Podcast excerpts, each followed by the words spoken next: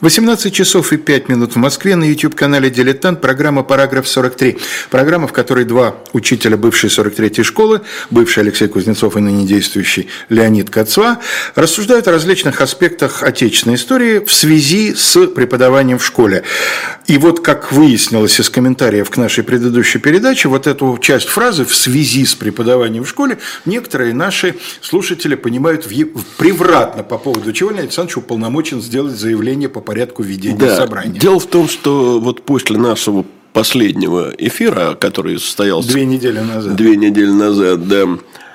Э, даже три, Даже три недели три, назад, три потому что сначала ты был в отпуске, я в отпуске, потом я болел. болел да. да. Э, сказано было так, что вот очень скучно, очень много подробностей, бедные дети. Э, ну, я хочу заверить слушателей, что, во-первых, мы здесь не повторяем школу все-таки делаем это существенно подробнее, да и аудитория здесь не детская. И, во-вторых, детям, конечно, такие подробности не нужны, и в школе они совершенно понятно не даются. Да, потому что если бы мы вели это как урок в школе, нас бы завалили претензиями другого сорта. Что вы с нами как с детьми разговариваете? Э, это, во-первых, а во-вторых, мы вопросов не задаем. Это не урок. Домашних заданий, кстати, скажите спасибо, да, а то вот начнем мы задавать домашние задания и не будем пускать, по крайней мере, в чат с невыполненным. Угу. Мы поговорили, начали, точнее, потому что этот разговор будет сегодня продолжен, со схемами, начали говорить о генеалогии э, Москвы московских князей применительно к потомкам Дмитрия Донского, поговорили о Василии Первом, да, да, ну у нас, собственно, не совсем генеалогическая была передача. Генеалогия тут привлекалась в качестве вещей ну, опорных, да. я бы сказал. Ну да, сегодня мы продолжим этот разговор, и сегодня в основном речь пойдет уже о так называемой феодальной войне. Сегодня ее все реже называют феодальной войной, а называют все чаще войной междоусобной в московском государстве. Дело ну, в том, вот что... Когда сочтешь нужным, давай поговорим об этом, почему изменился этот термин. Это же тоже, на мой взгляд, интересно. Ну, да, да но в свое это время. достаточно далеко уведет. Угу. Это скорее надо делать что-то вроде отдельного, такого отдельного. А может быть, просто упомянем. Ну, неважно. Э, значит, остановились мы э, на деятельности действительно Василия I, главным образом на его э, политике по отношению к Литве и э, Новгороду. Но надо сказать, что как раз в это время э, происходит распад Орды на Улусы. И, в общем, Василий Дмитриевич вместе со своим тестем уже договорились о совместных действиях против Орды, и даже литовцы успели Орде серьезное поражение нанести в 396 году. Но дальше последовал через три года печально известная э, битва на Ворскле, о которой сейчас мы говорить не будем, потому что в передаче о Литве э, у нас о ней речь шла. А, после этого трижды э, московские и литовские полки выходили навстречу друг другу. Дело в том, что речь шла о дележе земель в Верховье Хаки, а может быть и контроль, о контроле над Новгородом. Э, правда, до сражения ни разу дело не дошло. Значит, сталкивались э, ну, неподалеку от Тулы, есть там такое место Крапивна, это был 406 год, э, у Вязьмы в 407 на Угре в 408 но в конце концов все-таки сумели договориться и э, таким образом правитель Литвы и Дигей не сумел э, Литву и Москву стравить. Но поскольку стравить он их не сумел, то он сам вторгся э, в московские владения. Э, Василий тогда бежал с семьей э, на север в Кострому. Э, Москвы ордынцы не взяли. Но земли вокруг Москвы, причем так широко вокруг Москвы, Э, от Ростова на севере до Нижнего Новгорода на востоке. Э, очень прилично пограбили. Э, на обратном пути разграбили Рязань. И, кстати, Дигей прислал письмо гневное Василию, требуя смириться, возобновить выплату дани. Она как раз 1396 году прекратилась. Василий не сразу в Орду поехал. Поехал в 1412 году, но так или иначе, да, действительно, дань пришлось возобновить. В 25 году, 27 февраля 25 года, Василий I умирает. Э, умирает, оставив десятилетнего сына. Вот здесь надо сразу сказать, что часто представляется, что у Василия I Софьи Витовны просто не было долго детей. Это не так. Э, дело в том, что Василий II, о котором вот теперь пойдет речь, это был восьмой ребенок, угу. в том числе э, пятый сын, но э, три сына умерли в младенчестве, причем старший из них был старше Василия на 20 лет. Угу. Один умер в 20 лет, все равно до отца, за 8 лет, по-моему, до отца. И были еще три дочери. Но с дочерьми там довольно сложная ситуация, потому что две были замужем за русскими или литовскими князьями. Одна была даже первой женой будущего императора э, Иоанна VIII Палеолога. Угу. Правда, будущего императора. Она умерла еще до, до того, как он вступил на трон. И есть там одна заковыка. Э, я, может быть, в од... ну, даже, наверное, не в сегодняшней передаче к этой заковыке вернусь, потому что там э, есть одна ситуация, когда неясно за князем-выходцем из Литвы то ли была сестра Василия II, то ли, может быть, его тетка. Угу. В завещании Дмитрия Донского говорилось так. «А по грехам отымет Бог сына моего, князя Василия, а кто будет под тем сыном? Сын мой, и на тому сыну моему княж Васильев удел». То есть, э, по логике этого завещания, э, при буквальной его трактовке, наследником Василия I должен был стать его э, младший брат Юрий, у них, по-моему, в год, что ли, была разница – но завещание писалось в 1389 году. Василий I тогда не то, что детей не имел, даже женат еще не был, а теперь у него сын был. Но ситуация была нехороша тем, что дядюшке э, Юрию Звенигородскому и Галицкому был 51 год, а его племяннику, которого он по логике это вот в противном случае должен был бы признать братом старейшим, был 10 лет. А, значит, э, тут еще надо остановиться на том, что в московском княжестве не было э, традиции передачи престола по горизонтали или по вертикали. Потому что каждый раз, когда престол передавался, ну вот начиная прямо с э, Даниила Московского, Проблемы не возникало. Не возникал проблемы, потому что у князя, э, передающего престол, либо братьев не было, а были сыновья, либо, либо сыновей не было, были братья. И поэтому э, престол переходил, что называют, безальтернативно. А вот теперь э, ситуация такая возникла, а традиций нет. Значит, сам Василий I в завещании от 19 года, это был второе его завещание из трех, э, писал, «А сын своего князя Василия благословляю свою вотчину великим княжением, чем меня благословил мой отец». Э, но надо сказать, что вот такая практика вызывала возражения. Мы сейчас на этом останавливаться не будем. Там один из младших братьев был против. Э, вернемся к князю Юрию. Вот мы как раз видим Э, насколько я понимаю. Андрей, дайте нам, пожалуйста, картинку, а то пока видим только мы. А, только мы, да? А сейчас, да, и а, ну, вот, э, на зрители увидят. экране сейчас должна появиться схема потомки Дмитрия Донского. Здесь они не все, здесь только ключевые фигуры. так вот, Юрию Дмитриевичу принадлежали по завещанию Дмитрия Донского – Э, города Звенигород, э, Галич Мерский или Костромской, э, Руза, Вятка. Ну, Гальцкий край был малонаселенным, лесистым и, в общем, малоплодородным. Но зато там ремесла были очень хорошо развиты. Иная ситуация с Вяткой. Вятка очень отдаленная, земли там неплохие, но население там в основном занималось либо охотой, либо бортничеством. Кто такой э, князь Юрий? К тому времени это э, опытный, заслуженный полководец. Он успел покняжить в Новгороде.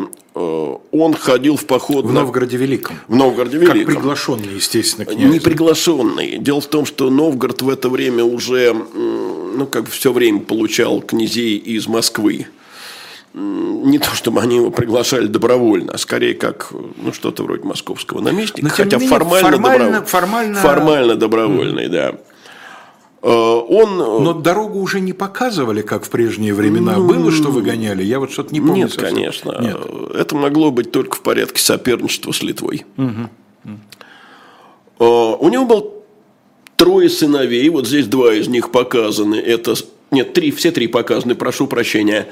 Э, Василий Косой, Дмитрий Шемяка и Дмитрий Красный. Был еще четвертый сын, но он роль не играет, потому что он был психически болен и недееспособен. Всем этим троим, они уже были взрослыми, э, нужны были новые земли.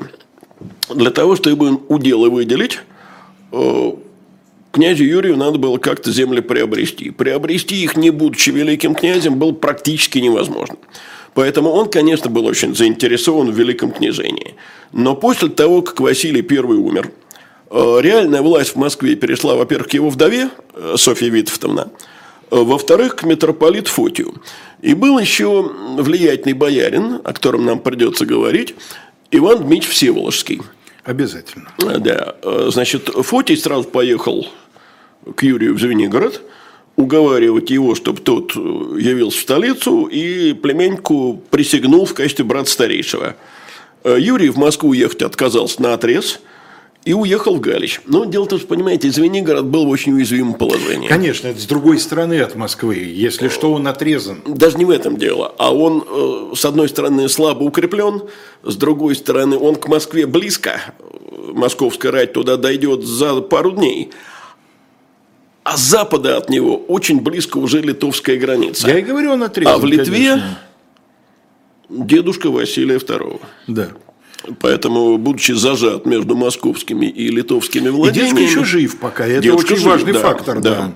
Э, вот будучи зажат между литовскими владениями и московскими владениями, Юрий предпочитал опираться, видимо, не столько на Звенигород, свою официальную столицу, сколько на Галич. Хотя надо отметить, что именно в Звенигороде он вел активное строительство. И, кстати, построенные им объекты до настоящего времени существуют. Это Успенский собор на городке, так называемый, который совершенно явно подражал Успенскому собору э, Ивана Калиты в Кремле.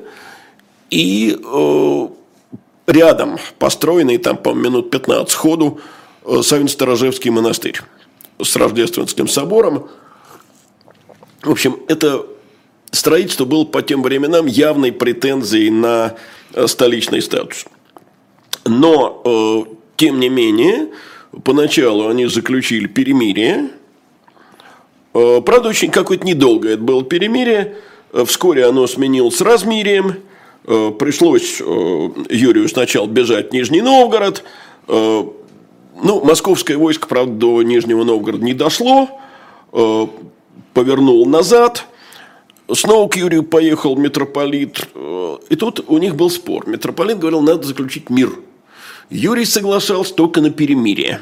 Это э, совсем не одно и то же. И в конце концов произошло, ну, если верить э, московской летописи, чудо. Потому что, не добившись согласия галицкого князя, э, Фотий в гневе покинул Галич, уехал, и тут же в Галиче начался мор. Моровое поветрие. Да. да. И тогда Юрий вынужден был, так сказать, сесть на коня догонять э, митрополита, умолять его вернуться. И вот теперь э, переговоры закончились успешно. И э, летопись пишет, доконча мир на том, что князю Юрию не искать и княжения великого собою, но царем, которого царь пожалует, то будет князь великий Владимирский, и Новгороду великому, и вся Руси, и крест на том, на том целоваша. То есть, они принимают решение передать решение спора в Орду.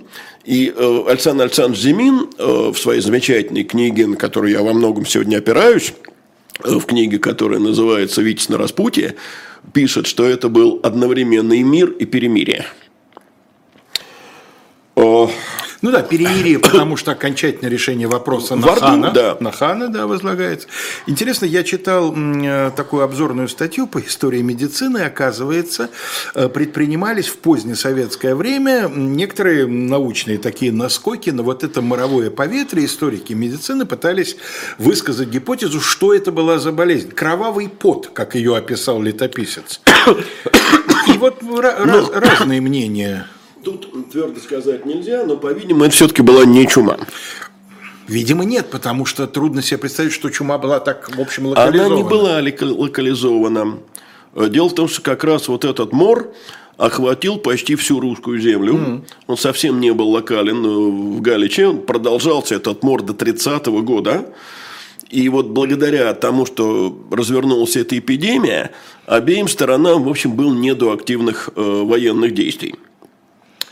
Ну да, такая чума на оба ваши дома получалась. Ну да. да. Э, в 28 году они заключили новое соглашение, но это было связано с тем, что у них там э, умер младший брат э, Василия I и Юрия, был такой князь Петр Дмитриевич.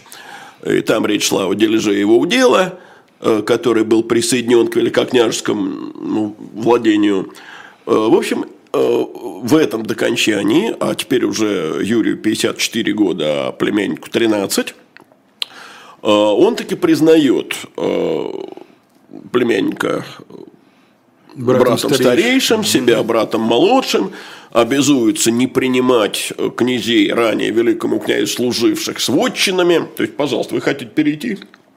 Переходите. Но Только вотчины, землю положите. Вотчины да, тогда оставьте, да. И как раз вот в этом докончании термин, которым мы уже пользовались когда-то, применяется впервые – служилые князьям.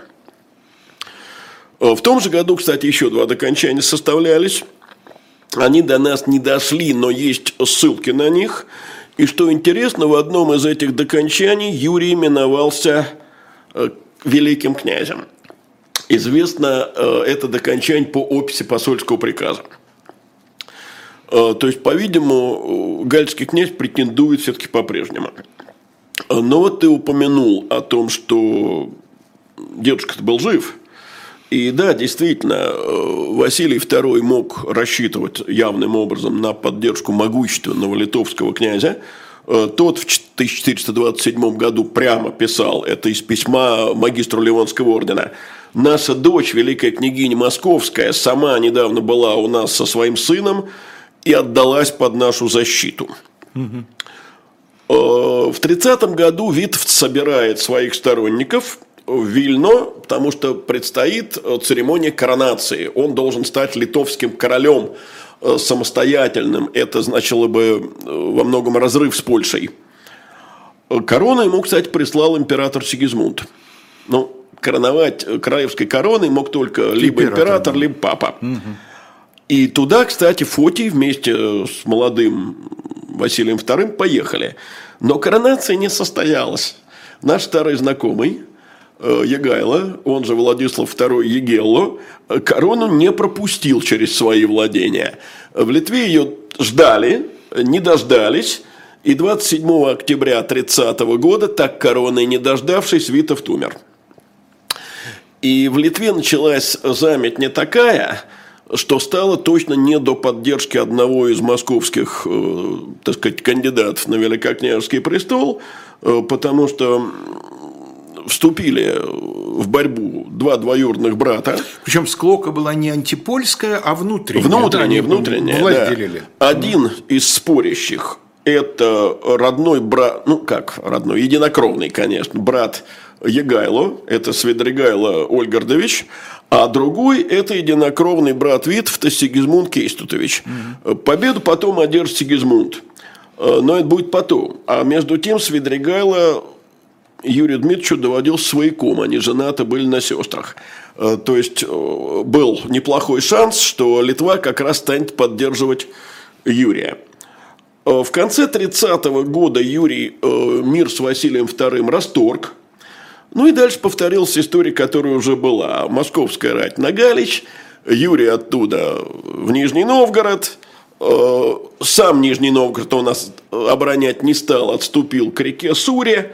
Э, московские рати вышли на Суру, постояли, э, вернулись в Москву.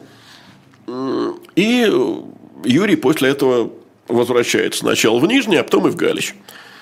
И летом 1931 года еще одна смерть. Умирает митрополит Фотий. И вот эта э, смерть э, сначала Витовта, а затем Фотия означала, что такой вялый этап э, борьбы переходит к гораздо более решительной стадии. Значит, оба наши героя, Юрий и племянник его, едут в Орду к хану Улу Мухаммеду. Э, и вот тут как раз э, на сцену выступает Иван Дмитриевич Всеволожский, он играет тут решающую роль. Э, вообще в Орде были те, кто не против был передать престол и Юрию, но Иван Дмитриевичу удалось посеять рознь между ордынскими вельможами, и в конце концов он добился того, чтобы они склонили хана в пользу Василия. Причем аргументация у него была очень дипломатическая. Он обращался к хану и говорил, князь Василий сидит на престоле на твоем жаловании, служит тебе, своему государю, вольному царю исправно, ищет твоего улуса по твоему цареву жалованию, тебе самому о том ведомо, а князь Юрий ищет великого княжень по мертвой грамоте отца своего – мертвая грамота не надо понимать это как духовное, как завещание. Мертвая в данном случае означает утратившая силу в результате изменившихся обстоятельств. Значит, по мертвой грамоте отца своего, а не по твоему жалованию вольного царя.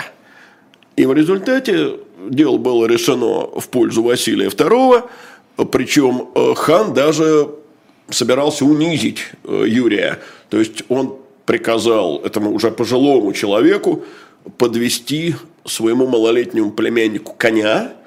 Ну, это считалось признанием господства.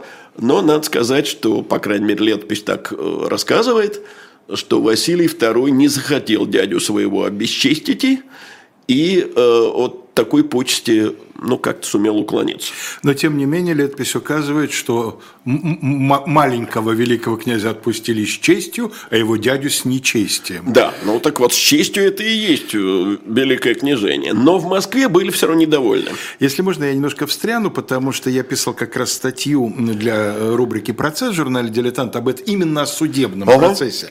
И это, конечно, совершенно поразительно. Ну, Всеволож, помимо того, что он изобрел вот эту правовую позицию, совершенно гениально, гениальную. Дескать, смотри, это требует по закону, ну, по праву, скажем так, да, ссылаясь на э, вот эту мертвую грамоту Дмитрия Донского. А мы действительно твои холопья, поэтому мы тебе служить лучше будем. Но он помимо... Но на закон он все-таки не ссылался. Нет, не на закон, на право. Да. В этом смысле, на, на нечто, не зависящее от воли хана. Вот. А вот эм, э, там еще была одна принципиальная ошибка человека, который представлял как бы был своего рода адвокатом Юрия. Такой, я не помню его эм, имени, но должность его была Даруга. Угу. То есть, Это ордынский чиновник. Ордынский чиновник, который отвечал за, так сказать, за, за, связи, да, да, за да. связи с э, московским княжеством. И вот он на зиму, потому что отложен был суд на несколько а, месяцев. А, Леш, он на зиму увоз его, увез его в Крым. Не хотел об этом говорить, чтобы, mm так сказать, не занимать время просто. Но да, они уехали вместе с а Юрием. А Всеволодович тем временем купил просто по- всех, кого может. Потеряли, да, да, да. потеряли время. Потеряли время, потеряли, потеряли поддержку, темп. дали да, темп. Совершенно в общем, верно. Действительно была совершенно шахматная Но партия. Давай вернемся к тому, что происходит дальше. Значит, почему я сказал, что москвичи были недовольны? Потому что Великое княжение отдали Василию, но при этом у него отняли город Дмитров, а это как раз э, удел умершего Петра Дмитриевича, и теперь его передали Юрию. И вот поскольку поездка в Орду была расценена в Москве, по-видимому, не вполне удачной, с этого времени э, в докончаниях с братьями молодшими э, появляется отдельная формула. А Орда знати тобе, великому князю, мне Орды не знати. То есть ничего То есть напрямую от все Орды не получается. Все сношения с Ордой э, теперь переходят только в руки великого князя. Давайте на этом прервемся. У нас есть небольшой, как обычно, небольшой рекламный ролик. После этого книжечку представим и тогда уже к нашим делам.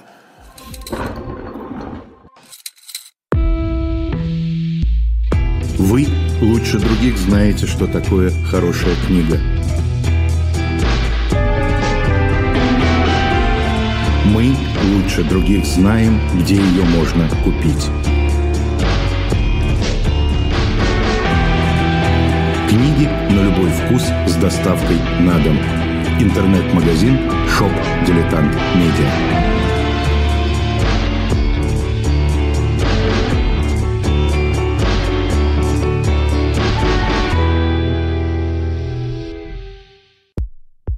У нас есть парадоксальная ситуация. Это непросто, потому что останется в истории. Ну, Владимир Борисович, вы прям как ребенок. У вас есть лучшие средства обороны? Нету.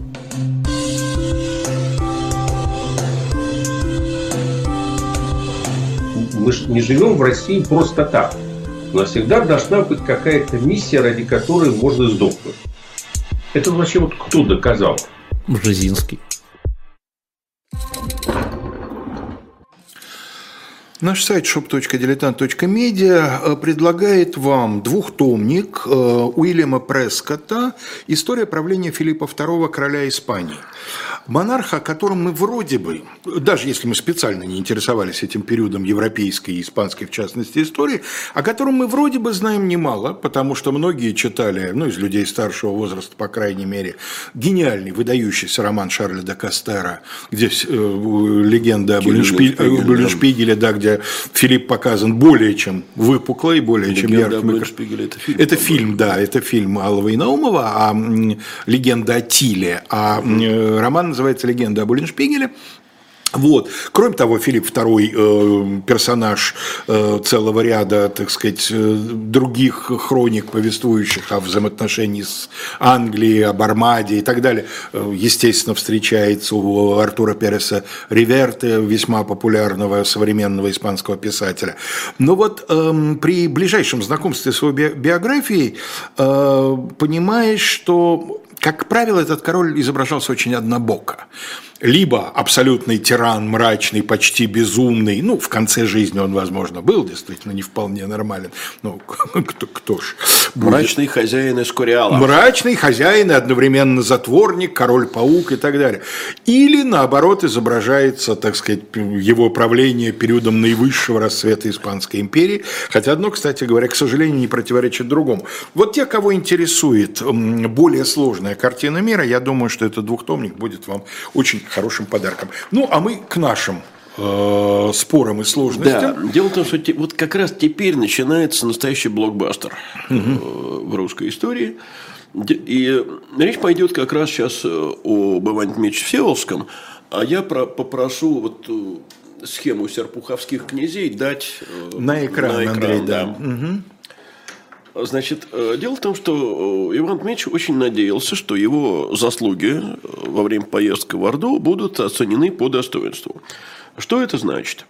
Он рассчитывал одну из своих младших дочерей выдать за великого князя. Ну, все-таки Василий II уже повзрослел и вполне мог жениться.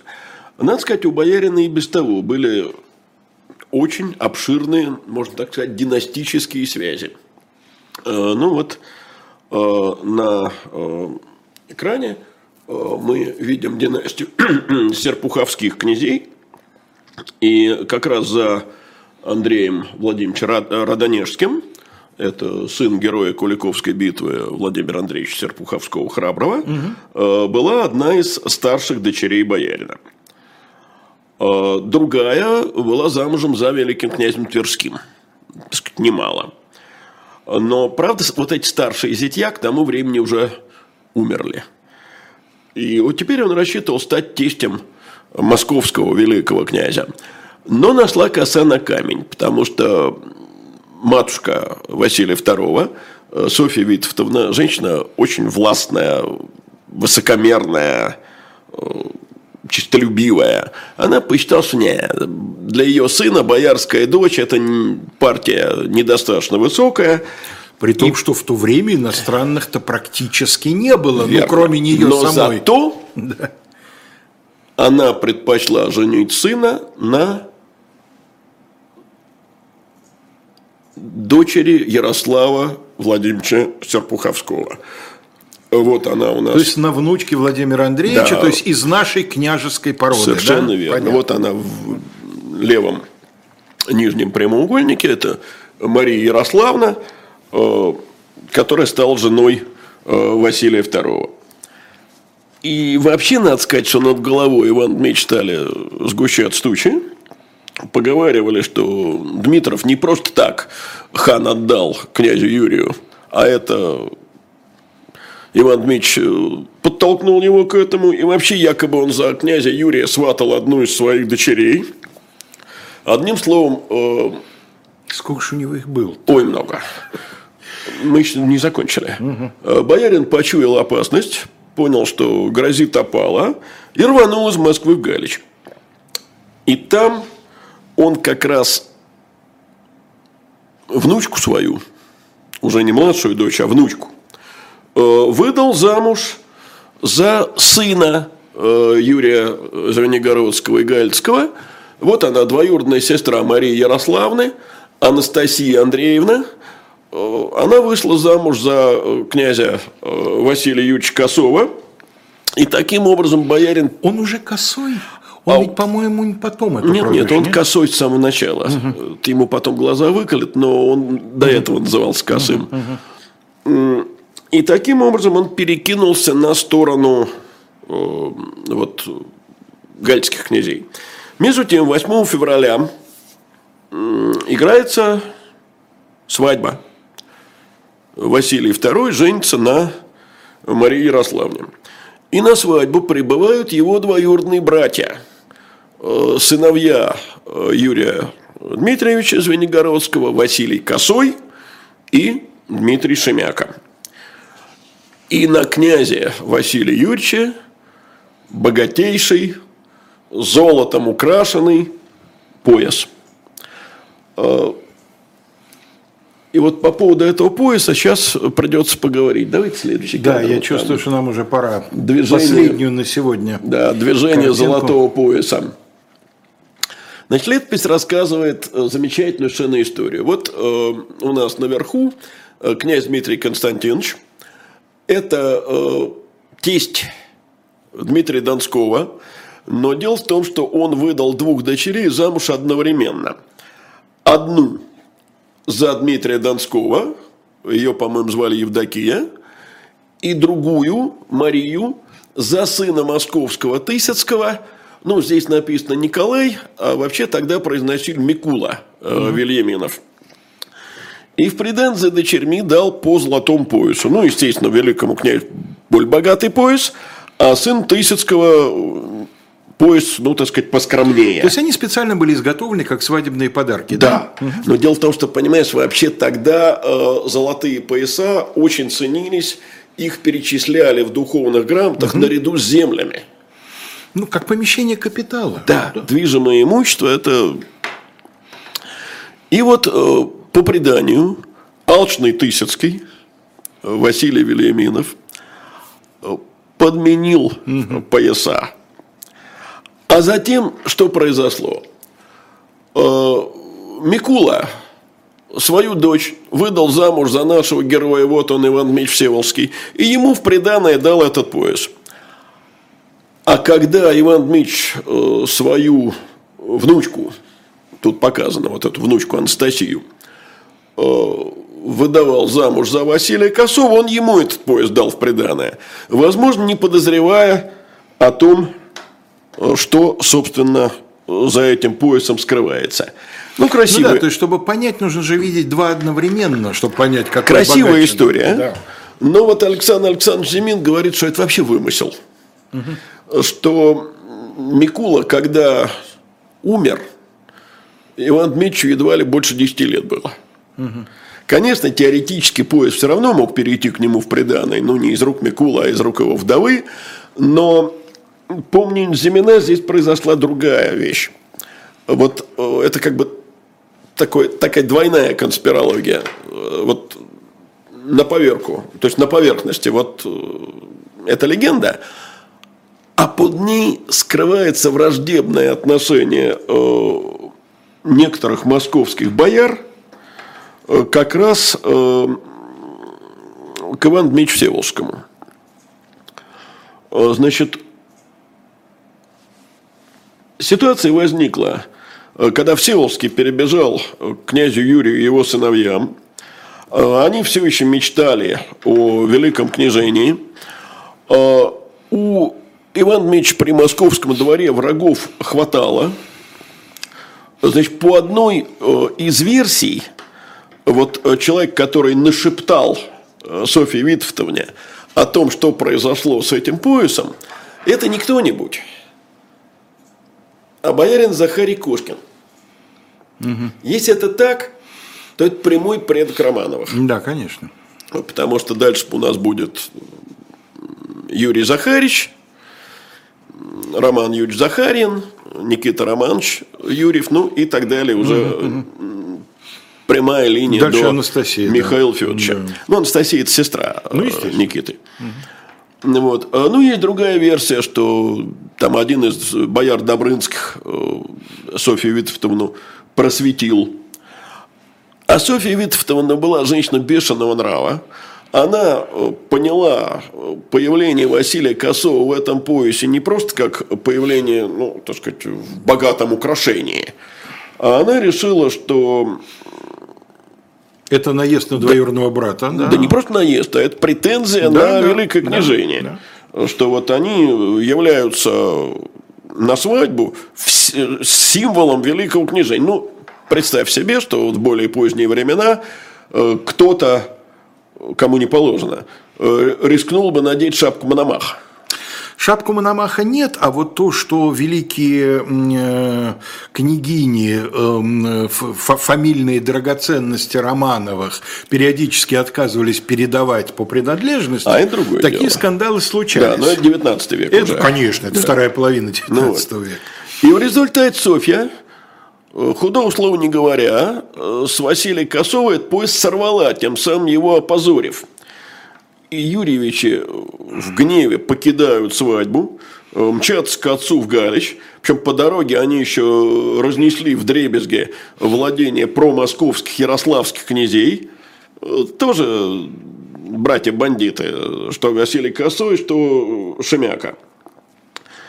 А когда они в Галич прибыли... Красный же в этом не участвует, он, по-моему, он хвор был, нет? М? У меня такое ощущение, что он болел довольно нет, долго. Нет, болел нет? четвертый. Четвертый? Да? Четвертый. О Дмитрии Красном разговор будет угу, еще. Хорошо. Не очень подробный, но будет. Значит, они возвращаются в Галич и видят, что отец-то уже в поход собрался. Он, собрав со всеми людьми своими, хотя идти на великого князя. А дальше следует сражение на реке Клязьме. На дворе у нас апрель 1433 года. В 20 верстах от Москвы сражение происходит – Василий II, надо сказать, был не очень, мягко говоря, удачливым полководцем. Он терпит сокрушительное поражение, э, бежит с матерью и с женой э, в Тверь. Тверской князь Борис Александрович э, ввязываться не захотел, это ваши московские дела, вы там сами разбирайтесь. Василий вынужден из Твери дальше бежать в Кострому, и в Москву триумфально вступает Дмитриевич. И вот что пишет псковский летописец. «Э, князь Юрий, сидя на великом княжении в ограде Москве, во своей отчине.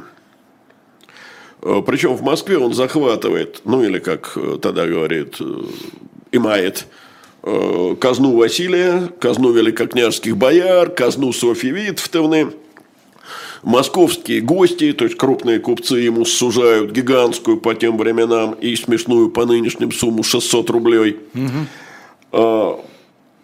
Правда, он обещал а, позже казну вернуть. А, сыновей своих посылает вслед за Василием, а затем движется сам. И вдруг он замеряется с племенником и отдает ему в удел Коломну. Ну, казалось бы, чтобы ему племянника не дожать. Но, э, во-первых, он сам по характеру был человек, видимо, не мстительный. Вот, э, это довольно сложно говорить о человеке, который жил так давно, и другие принципы вообще существовали тогда между людьми. Э, но все-таки он был, по-видимому, человеком благородным, вот если можно так выразиться. Но кроме того, он, э, понимаете, он выступал в роли защитника старины. Потому что вот он же по духовной грамоте отца своего старался на престол-то взойти. А в завещании, на которое он опирался, Коломна была выделена в удел не, не как великое княжение, а удел Василия Первого. И, соответственно, она и должна была за Василием Вторым остаться. Значит, Василий Второй лишался-то великого княжения, а не удела. Он действовал в соответствии с традицией. Э, расправиться с племянником, так сказать, его убить или там, отправить его в монастырь. Этой традиции противоречило бы. Угу. Надо сказать, что сыновья э, Юрия, которые были людьми куда менее, так сказать, склонными вообще традиции соблюдать, они были отцовским решением недовольны. И обвиняли во всем этом деле э, отцовского фаворита, был такой боярин Семен Федорович Морозов. Они ему говорили, ты учинил ту беду отцу нашему и нам. Издавна иси крамольника наш лиходей, не даешь нам у отца нашего жития. Кончилось все тем, что они Морозова просто убили. Угу. А сами, убоясь отцовского гнева, отъехали на Кострому. Возникает вопрос, почему они так возмущены были решением отца. Да, когда я сказал, отъехали на Кострому, это не случайно. Это они отъехали не в город Кострому, а на реку Кострому. Угу, угу. Поближе а, к родному Галичу. Ну да. А, дело в том, что они вообще правильно оценили ситуацию. Это была беда для них и для отца их. Потому что едва Василий II э, прибыл в Коломну, как по словам великокняжеского летописца, э, многие люди начали отказываться от князя Юрия за великого князя и поедоши к Коломне беспрестанно – и надо сказать, что это не только великокняжский летописец пишет, это подтверждает, скажем, Ермолинская летопись. Москвичи же все, князи и бояре, и воеводы, и дети боярские, и дворяне, от мала до велика, все поехали на Коломну к великому князю, не повыкли бо служить удельным князем. И вот это не повыкли э, в нескольких источниках повторяется. Давайте попробуем это расшифровать. Ну, во-первых, это можно понять как э, ссылку на рыцарскую присягу своего рода. Э, Все-таки присяга на верность в Средневековье имела очень большое значение. Давай вспомним нижегородских бояр, как они своему князю объясняли, почему они от него от, отказываются. Вот я тут и хочу сказать, что помимо этой присяги на верность, видимо, был и другой мотив. Мотив этот заключался в том, что приход удельного князя – на великокняжеский престол означал неизбежное перераспределение богатств, э, вотчин, э, должностей. И это московских бояр и вообще московских служилых людей заведомо должно было пугать.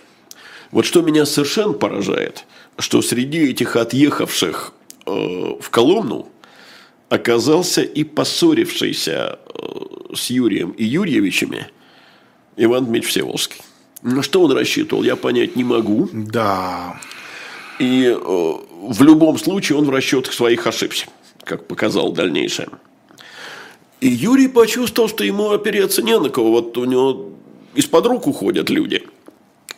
И тогда он решает покинуть Москву, как летописец объясняет, непрочно ему сидение на великом княжении. Значит, и вот Василий II возвращается через несколько месяцев. Э, Он ведь уже глубокий старик по понятиям того времени, Юрий, я имею в виду. Ну, если ему в 25-м году был, по-моему, 51 год, то теперь в 33-м. Ему 60 где-то, да? да так и, и есть. Угу. Около 60 лет. Э, и Василий возвращается в Москву, заключает новое докончание, причем, э, ну, может создаться впечатление, что все это долго происходит. Да нет. От поражения на Клязьме до э, возвращения в Москву проходит всего несколько месяцев. Все эти события укладываются между концом апреля и концом сентября. Это совсем э, недолго. И Юрий признает теперь старшинство племянника – э, пишет в докончании, «Имейте мне тобя, великого князя, себе э, братом старейшим, обязываются князья взаим друг друга против недругов поддерживать, и подчеркивает, что Юрий не должен своим э, старшим сыновьям помогать. Детей ми своих больших, князя Василия да князь Дмитрий, не принимайте их, а тобе их также не принимайте. Э, и вот здесь как раз было это признано, что а мне орды не знать и ни которыми делаем. Значит, вот он признал племянника великим князем, сам отправился в Галич. Сыновья его отцовского докончания с Василием II не признали. И тогда великий князь против Василия Косова и Дмитрия Шемяки двинул свои войска. Командовал этими войсками был такой князь Юрий Патрикеевич. От него потом пойдут князья, князья Патрикеевы. Да. А значит, что за Юрий Патрикевич такой. Значит, э, один из сыновей Гедемина, э, князь Наримант или Наримунт, э, или на ремонт. Или так... на ремонт, да, по-разному его называют. Он на русской службе был. У него, соответственно, сын Александр Патрикеевич, внук Патрикей Александрович, и вот теперь правнук этого на ремонта Юрий. То есть это праправнук Гедемина. Князья Патрикеевы Гедеминовиче. Любопытно, что Юрий э, Патрикевич был женат, э, вот по одним сведениям, на э, сестре Василия II, если так, то ее звали Мария. По другим сведениям, на тетке Василия II, если так, то ее звали Анна. И надо сказать, что битва эта опять закончилась для войск Василия II несчастливо – Э, Юрьевича э, в конце сентября 1933 года, вот почему я сказал, что с апреля по сентябрь, э, в сражении на реке Куси, это неподалеку от Галича, разделали московское войско под орех. Самого Юрия Патрикевича взяли в плен и обратились к отцу. Отче, поединок княжения. На сей раз как почтительные сыновья. Что им ответил отец? что он взять и княжение под Василием Васильевичем отказывается, будучи верен заключенному до кончанию. Угу. Это довольно редкая по тем временам вещь, но тем не менее. А, ну и в такой ситуации Василию Косому и Юрию и Дмитрию Шемяке что было продолжать войну? Они отправились на Кострому. И тут бы Василию II сидеть тихо. Но он, видимо, решил, что Поймал Бога за бороду? Да. Больше того, он, видимо, решил, что действиями Юрьевичей э, дядюшка из-за их спин тайно руководил. И поэтому двинулся на Галич. Э, тут э, псковский летописец четко говорит, что Василий II нарушил договор. Он пошел на Юрия через мирную руку и правду. А перед тем, как отправиться в поход на Юрия Дмитриевича, он приказал Иван Дмитрич Всеволжского ослепить. Вот почему я говорю, что Иван Дмитрич точно совершил ошибку. Э, он, видимо, его заподозрил то ли в том, что он, что называется, агент э, гальских князей, то ли просто в каких-то сношениях с ними. Э, но поход кончился неудачей. Гальч он не взял. Правда, много людей увел в плен – и, как летописец пишет, много зла сотворив э, земле той. Э, в ответ Юрий Дмитриевич двинулся сам в поход, и э, в марте 1434 года неподалеку от Ростова, тут точно не скажешь, потому что вот село даже не называется, mm-hmm. где-то в ростовской земле, он на голову разбил войска племенника и 31 э, марта 1434 года вошел в Москву повторно. Повторно. Никакой поддержки Василий э, не нашел. Единственное, что он э, жаловался в Орду. И вот тут надо сказать вот о чем. Очень долгое время в историографии, особенно в литературе популярной, в литературе учебной, я помню вот одно пособие для поступающих в вузы – Э, преобладало мнение такое. Московские князья, где выступали как сторонники централизации, а гальские князья э, как защитники удельной старины. Э, в науке, надо сказать, эта точка зрения давно уже архаика. Но поскольку учебная литература ну да, часто встает, консервативна, да. Э, это не всегда так. Ну, вот, например, вышел уже после появления историко-культурного стандарта в 2016 году в издательстве «Просвещение» учебник. И там одно из заданий. Э, значит, нужно объяс... школьникам нужно объяснить слова историка Льва Николаевича Гумилева.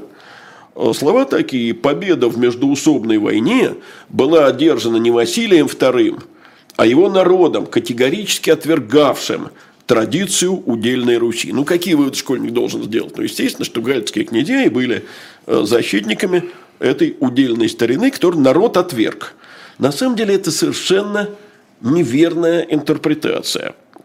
Э, Маятник качнулся. Феодальная война, старый термин, подразумевает, что народ не, вообще не участвует его мнении. Никто не спрашивает. Ну, в какой-то мере, да.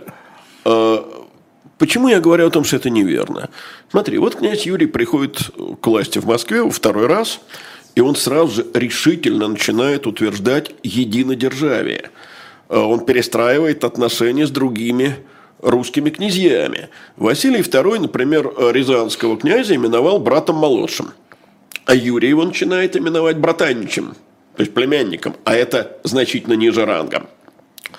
Э, сыновья Андрея Дмитриевича Можайского, это третий сын, ну, из живых. Э, нет, двоих уже нет живых, вообще он четвертый, значит, после Василия Первого, Юрия, умершего Петра, а вот такой был князь Андрей Дмитриевич Можайский. Э, значит, его сыновья э, должны были теперь именовать э, князя Юрия не братом старейшим, а отцом. Он их обязал сдержать в сыновстве. То есть это все свидетельство укрепления московского единодержавия. Кроме того, он начинает чеканить монету. Ну, все знают, что герб Москвы – это Георгий Победоносец. Угу Э, ну, он мог изображать саблей, мог с копьем, неважно. Но дело в том, что впервые начал чеканить монету с Георгием Победоносцем именно князь Юрий, и это не случайно. В честь своего святого покровителя. Юрий да. Георгий угу. – это одно имя с Георгием. Э, ну и, возможно, по крайней мере, многие историки так полагают – что изображение Георгия Победоносца на монетах говорит и о намерении э, бороться с Ордой, потому что э, в христианской традиции змей, которого поражает э, Георгий Победоносец, это своего рода символ Востока. И когда Василий вернется к власти, он изображение святого Георгия на монетах сохранит. Позже оно станет гербом Москвы. И казалось бы, вот он в зените славы, Юрий Дмитриевич. Но вот что такое судьба? Он пробыл великим князем два месяца и пять дней. И 5 июня 1434 года в 60-летнем возрасте он умирает. И после этого великим князем становится Василий Косой, что с династической точки зрения неверно – Э, потому что вообще по физическому возрасту Василий Косой действительно старше, старше конечно, Василия. Василия II. А по династическому нет, получается. Да, он старше на 12 лет, он родился в 1403 году. Но он сын младшего Но он брата. сын второго брата, да. а Василий II сын старшего брата. Вообще, конечно, ужасно обидно, что на всю эту историю не нашлось своего Мориса Дриона, э, Стивенсона или еще кого-нибудь из великих романистов. Что такой романист, может быть, еще найдется, но, кроме того, это еще и прекрасный сюжет для исторического фильма. Э, сериала причем, да? Конечно. Это такая война престолов. Конечно, конечно. Ну что же, в ближайшее время на канале «Живой гвоздь» вас ожидает особое мнение политолога Бориса Пастухова, с которым беседует Антон Орех, а в 21.00 в своем классическом варианте программа «Статус» Екатерина Шульман, которую российские власти почему-то считают иностранным агентом, и Максим Курников.